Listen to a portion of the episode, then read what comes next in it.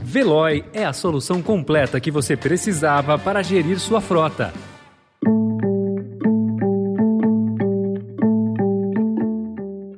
Olá, seja bem-vindo, seja bem-vinda. Começa agora mais uma edição do Notícia no seu Tempo. Esse podcast é produzido pela equipe de jornalismo do Estadão para você ouvir em poucos minutos as principais informações do jornal. Entre os destaques de hoje, Covid avança em 24 estados e contágio dobra em duas semanas. Governo propõe compensar estados para zerar ICMS de diesel e gás e a formalização do plano do PT de rever reforma trabalhista e teto de gastos. Esses são alguns dos assuntos que você confere nesta terça-feira, 7 de junho de 2022. Estadão apresenta Notícia no seu tempo.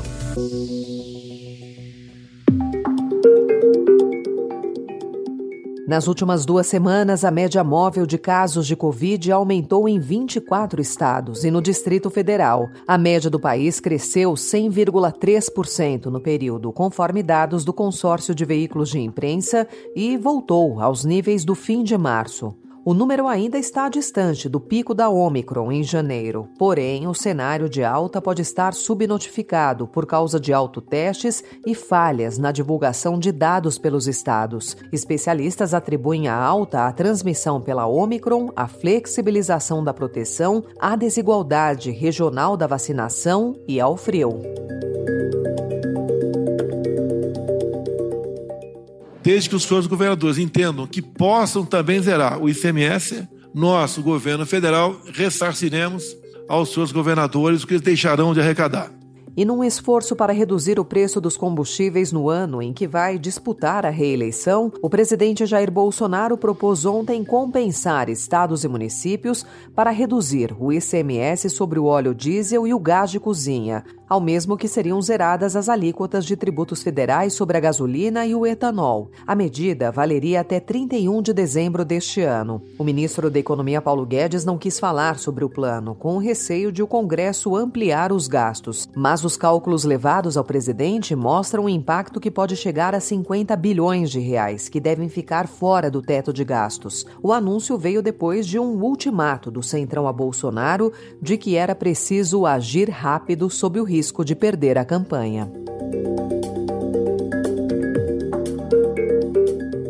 Após uma série de declarações controversas do ex-presidente Lula, a coordenação de campanha do pré-candidato ao Palácio do Planalto registrou em um documento as propostas de revogação da reforma trabalhista e do teto de gastos. Partidos aliados receberam a prévia de 90 diretrizes para a montagem do programa de governo do petista. O ex-presidente tem feito reiteradas críticas ao teto de gastos. Eu posso contar para vocês uma coisa: não haverá teto de gasto no nosso governo. Quem vai derrubar o gasto com relação ao PIB é o crescimento econômico, não é o corte orçamentário. A prévia do programa do governo também inclui a oposição expressa às privatizações da Eletrobras, dos Correios e da Petrobras.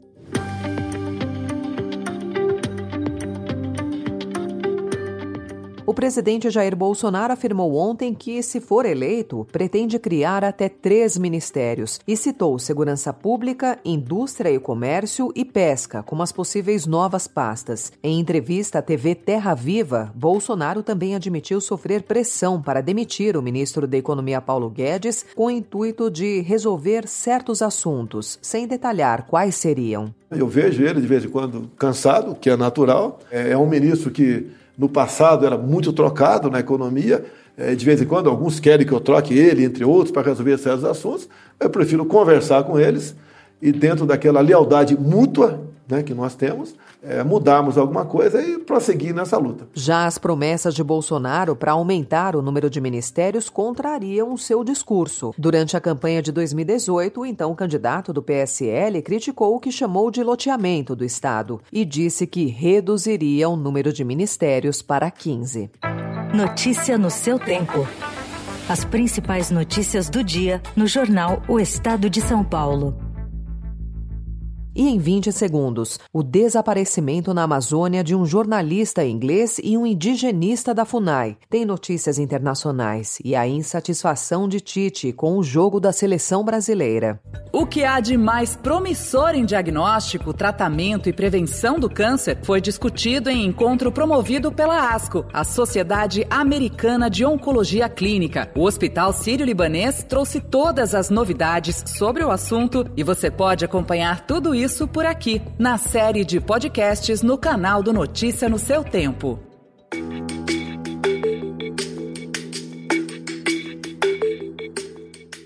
O indigenista Bruno Araújo Pereira, da FUNAI, e o jornalista inglês Don Phillips, do britânico The Guardian, estão desaparecidos na região do Vale do Javari, na Amazônia, desde a manhã de anteontem. O caso ganhou repercussão internacional pela atuação do servidor em projeto de vigilância de aldeias indígenas contra exploradores e narcotraficantes. A Marinha vai conduzir as atividades de busca por meio do Comando de Operações Navais. Diversos órgãos foram mobilizados o Procurador-Geral da República, Augusto Aras, e o ministro da Justiça, Anderson Torres, se reuniram ontem para tratar do caso. O presidente Jair Bolsonaro e o ministro da Justiça não se manifestaram até a conclusão desta edição. Na República Dominicana, o ministro do Meio Ambiente, Orlando Jorge Mera, foi assassinado a tiros ontem em seu próprio gabinete. As motivações ainda estão sendo investigadas, mas o atirador seria um empresário afetado pelas políticas de Mera. O ministro conduzia uma rigorosa política ambiental de tolerância zero. Quando ele assumiu o cargo em agosto de 2020, disse que sua gestão trabalharia pelo uso responsável dos recursos naturais. E no Reino Unido, o primeiro-ministro britânico Boris Johnson sobreviveu ontem a uma moção de desconfiança dos membros do próprio partido e se manteve no cargo. O resultado, porém, deixa o premier mais enfraquecido. Ele recebeu 211 votos da bancada do Partido Conservador, enquanto 148 deputados votaram para destituí-lo. O resultado mostrou que o Partido Conservador está dividido e surpreendeu até os membros do governo dele, que não esperavam uma oposição tão forte. Logo após a votação, o premier demonstrou otimismo. As a government, we can move on and focus on the stuff that I think really matters to people.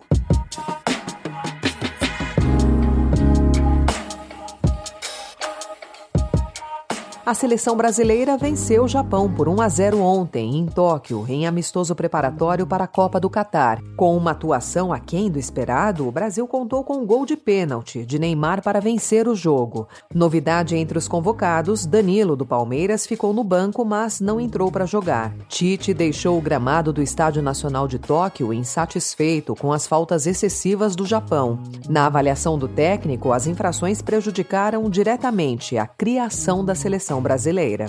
Eu fiquei bravo com a arbitragem, porque a falta tática ela toda hora e às vezes forte demais passava do ponto. Uh, e aí o poder criativo ele ficava neutralizado.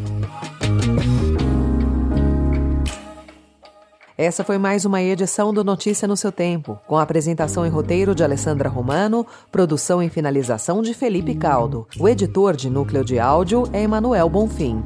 Obrigada pela sua escuta até aqui e até amanhã. Notícia no seu tempo.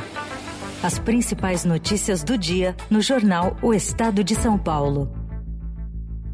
Procurando a rota mais inteligente para gerir sua frota? Veloy é a solução completa que você precisa. Acesse veloy.com.br/empresa e descubra um caminho prático e eficiente para a gestão da sua empresa.